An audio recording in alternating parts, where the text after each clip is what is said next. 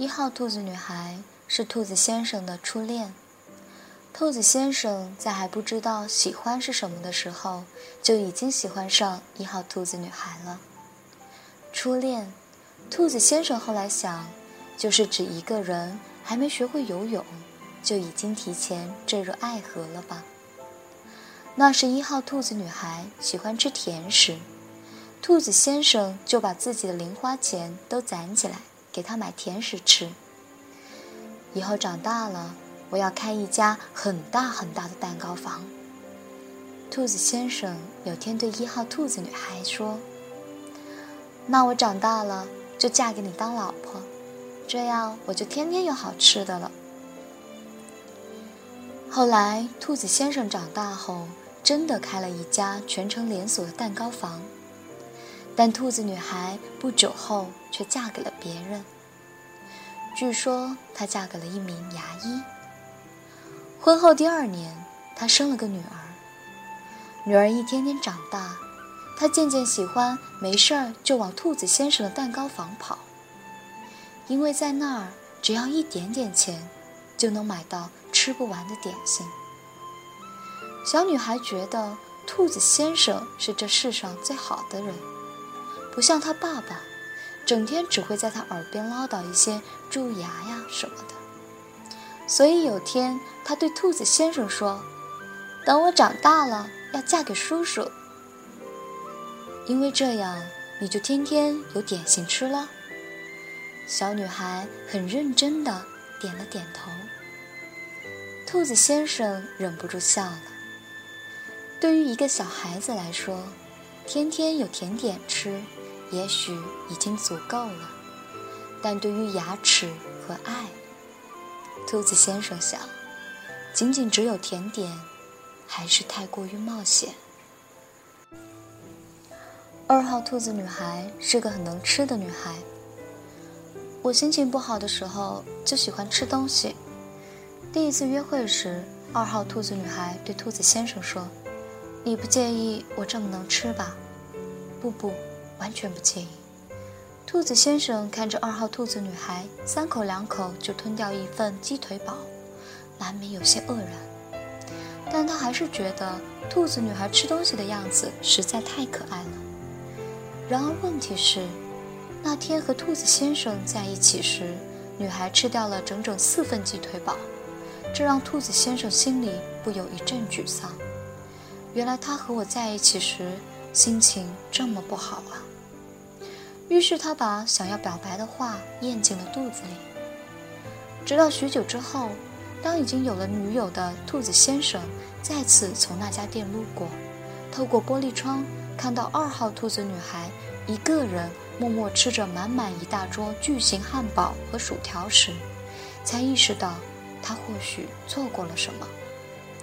而当时二号兔子女孩完全没有注意到窗外的兔子先生。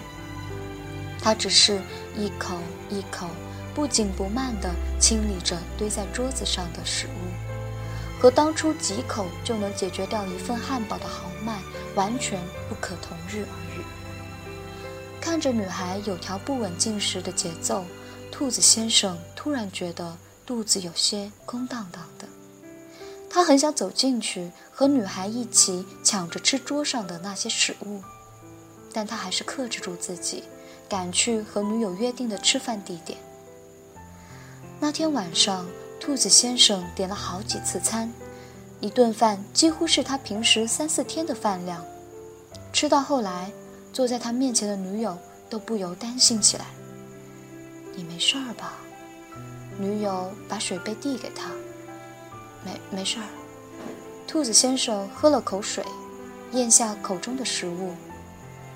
我只是觉得。今天的心情好像非常适合吃东西。三号兔子女孩是个孤儿，她生活在一个很大很大的城市里，住在一个很小很小的房子里。独居的她，每次回到家，总会对着空空的房子说一声：“我回来了。”虽然根本没人能听到。虽然有时他也觉得这样很可笑，可他就是改不了这样的习惯。然而有天，当他如往常般回到家时，一个声音却响了起来：“你回家啦！”有一瞬间，他几乎就要大声尖叫起来，但他没有，只是看了看依旧空空的房间，对着那不知道从哪里发出的声音回了一句：“嗯，我回来了。”大概当时我是得了幻听吧。三号兔子女孩认识兔子先生后，和他说起这件事：“你不是幻听，你只是一个人生活太久了。”兔子先生很肯定地说。后来，兔子先生和三号兔子女孩生活在了一起。有天，兔子先生对从小失去父母的三号兔子女孩说：“你以后就管我爸我妈叫爸妈好了。”兔子女孩笑了笑，没说什么。之后，她试过，但叫出口的仍是伯伯、阿姨。大概我永远也叫不出这两个称呼了，兔子女孩说。那天回家的路上，兔子女孩走累了，兔子先生背着她朝家走去。慢慢，他在她背后睡着了。半睡半醒之间，兔子先生听到他在自己耳边轻轻地叫了句：“爸爸。”很长一段时间里，兔子先生都扮演着一个。爸爸的角色，他细心地照顾着女孩，欣喜她每一步的成长与蜕变。但所有的女儿都会长大，都会离开他的爸爸，去寻找那个命中注定的男孩。兔子先生明白，兔子女孩在他身上寻找的，大概不是爱情。如果你不开心了，记得回来。那天，兔子先生对就要搬出去的兔子女孩说。然后，兔子先生继续生活在这个很大很大的城市里，住在一个对他来说有点大的房子里。独居的他，每次回到家，总会习惯性的说一声：“我回家了。”虽然有时他也觉得这样很可笑，可是他就是改不了这样的习惯。因为他一直期盼，当有天他如往常般回到家时，可以听到一个熟悉的声音对他说：“你回来啦。”四号兔子女孩买衣服时，首先会注意到的便是衣服上的口袋。她喜欢穿那种带着一个大大口袋的衣服，而且最不可救药的是，那更多只是用来当做装饰的口袋。往往都会被四号女孩塞满了各种东西。你已经不是小孩了，好吗？干嘛总喜欢穿这种衣服？有时兔子先生会忍不住问出口来：“我哪是小孩子？我明明是袋鼠妈妈，好吗？”女孩总是能让兔子先生瞬间无语起来。你像别的女孩那样买个小包不行吗？过了一会儿，兔子先生提议。于是，兔子先生带着他去买包，逛了十几家店后，他买的还是一个口袋形状的小包。你就那么喜欢口袋吗？对呀，因为口袋就像是一片独立于世界这个大空间之外的小小空间。除此之外，我还喜欢抽屉、小盒子、储钱罐、纸箱、衣柜。所有这些东西我都很喜欢。兔子女孩说：“真不知道她是认真的还是开玩笑。”你喜欢衣柜？对啊，小时候有段时间，我几乎天天晚上都躲在衣柜里睡觉。每次只要躲在衣柜里，被黑暗包围起来，我就会觉得很安全。奇怪的小孩。兔子先生下结论说：“心和肚子和口袋这三样东西里面，至少要有一样不是空的才行。”兔子女孩又开始发表她奇怪的口袋理论：“因为我要减肥，所以肚子常常都是空的，再加上刻意往心里装进一些人、一些东西，也太奇怪了。”所以我就全力负责把口袋装满。而且只要口袋是满的，心就不会是空的。兔子先生下意识地摸了摸自己的口袋，从里面摸出了一块已经有些变形的口香糖。你知道一个人要怎样才能牵到自己的手吗？女孩突然问兔子先生。这还用问吗？不就是像这样？兔子先生把左手和右手握在一起。错啦，把双手插进口袋，才是自己在牵自己的手。兔子先生才注意到，原来女孩走路时经常把手插在口袋里，不仅是冬天，连夏天有时都是。原来他一直是在牵着自己的手走路。那天，兔子先生和女孩一起走了好远的路，后来走得累了，他们就躺在一片草坪上休息。我爸爸在我三岁时就离开这个世界了。兔子女孩眯着眼睛，第一次和兔子先生谈起他爸爸，然后说完这句就没有再继续说下去了。他朝兔子先生身边靠近了一点，侧过身，像是躺在了他的怀里，一点也不舒服。他抱怨道：“还是我爸爸的怀抱最舒服。”他闭上了眼睛，喃喃地说道。我爸爸的怀抱，就像一个又大又温暖的口袋。世上根本没有完全和平的分手，这是兔子先生在五号兔子女孩身上学到的。在和女孩所谓的和平分手后，兔子先生的第一个生日，他打过一个电话给她。艾勒里·奎恩的那本《歪的悲剧》，你还没看过对吗？简单的问候之后，他问兔子先生：“对呀，怎么了？”兔子先生有些疑惑，他为什么会问这种问题？平时他是最反感这类小说的。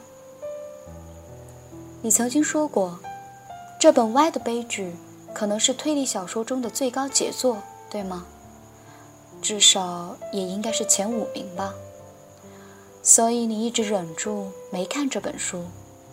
是想等到哪天把艾勒里·奎恩的其他作品都看完了再看它，对吗？没想到你还记得。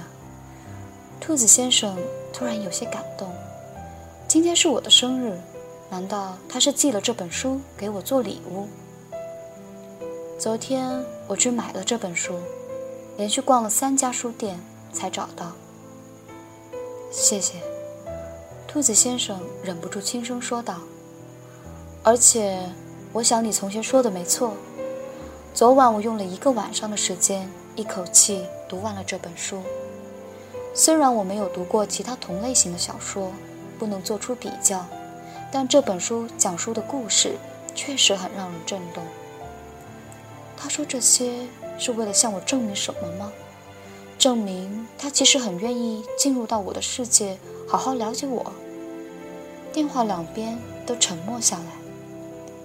过了一会儿，兔子女孩才开口说道：“告诉你一件事好吗？”“嗯，好啊，你说。”兔子先生尽量让自己的语气听起来不那么激动。凶手是那个小孩。兔子女孩在电话那边冷冷地说道：“什么？”兔子先生一时有些反应不过来。我是说，这本小说中的凶手是一个小孩。兔子女孩在那边用一种异常清晰的语气说道。没等兔子先生做出任何回应，兔子女孩已经不留任何余地地挂断了电话。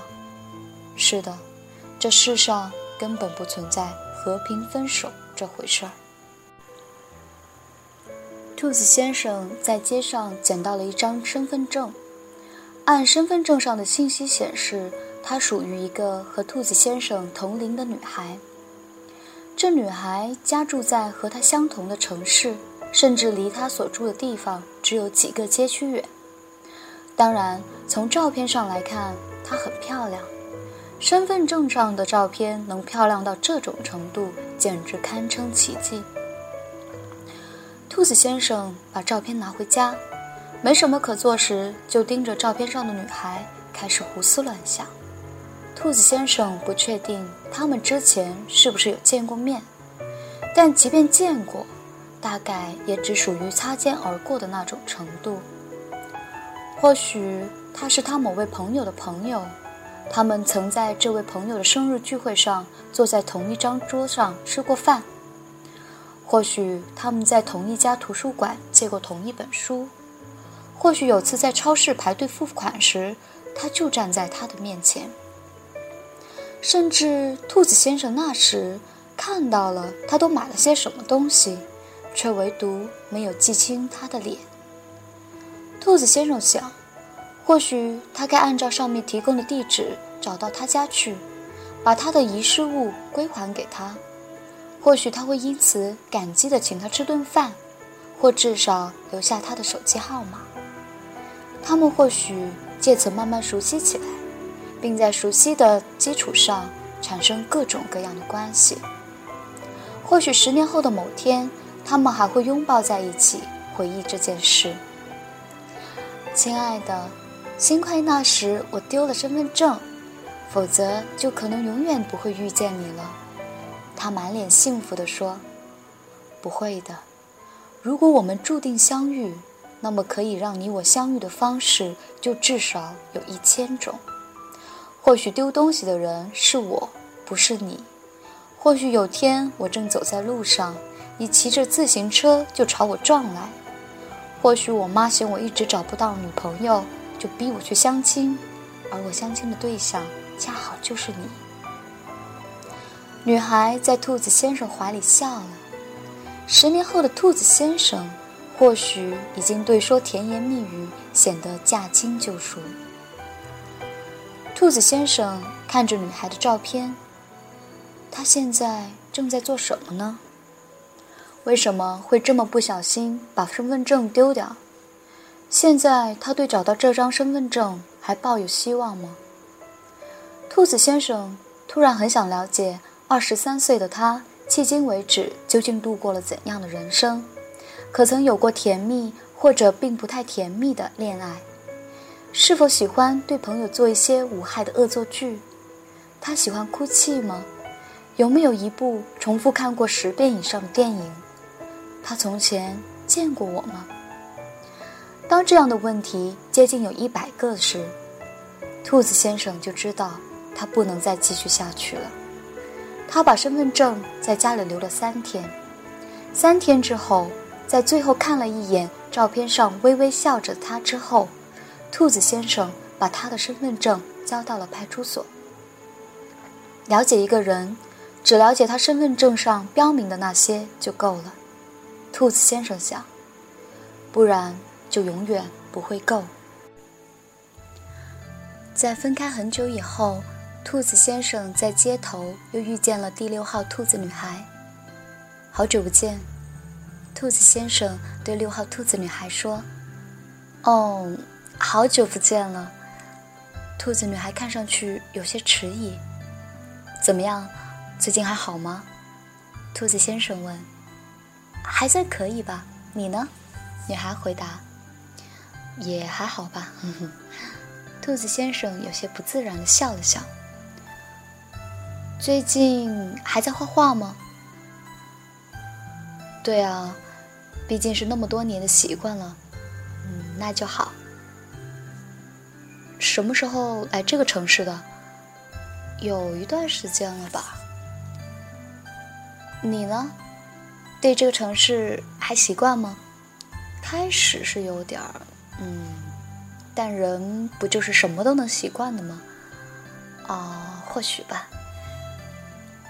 嗯，你和现在的恋人还好吗？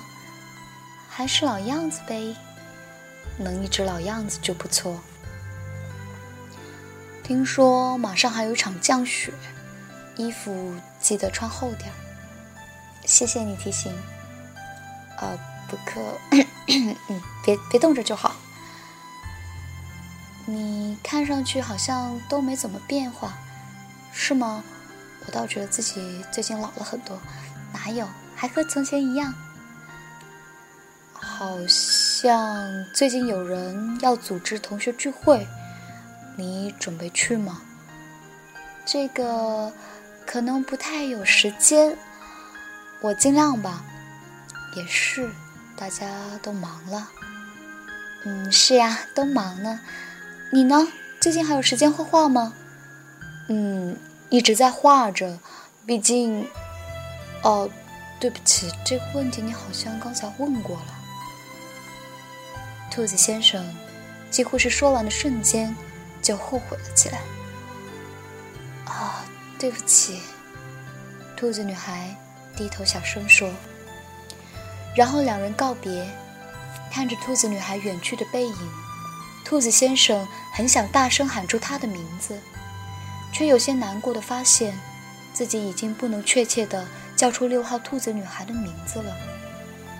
同时，他几乎可以肯定的是，从女孩刚刚第一眼看到自己时眼中露出的迟疑，他恐怕也已经不记得自己的名字了。兔子先生突然意识到，自己身上大概也被标注着一个又一个代号。他也只是一个在那些兔子女孩生命中曾经有过确切名字，却渐渐由面孔转为背影，最终沦为 X 或 Y 的兔子男孩。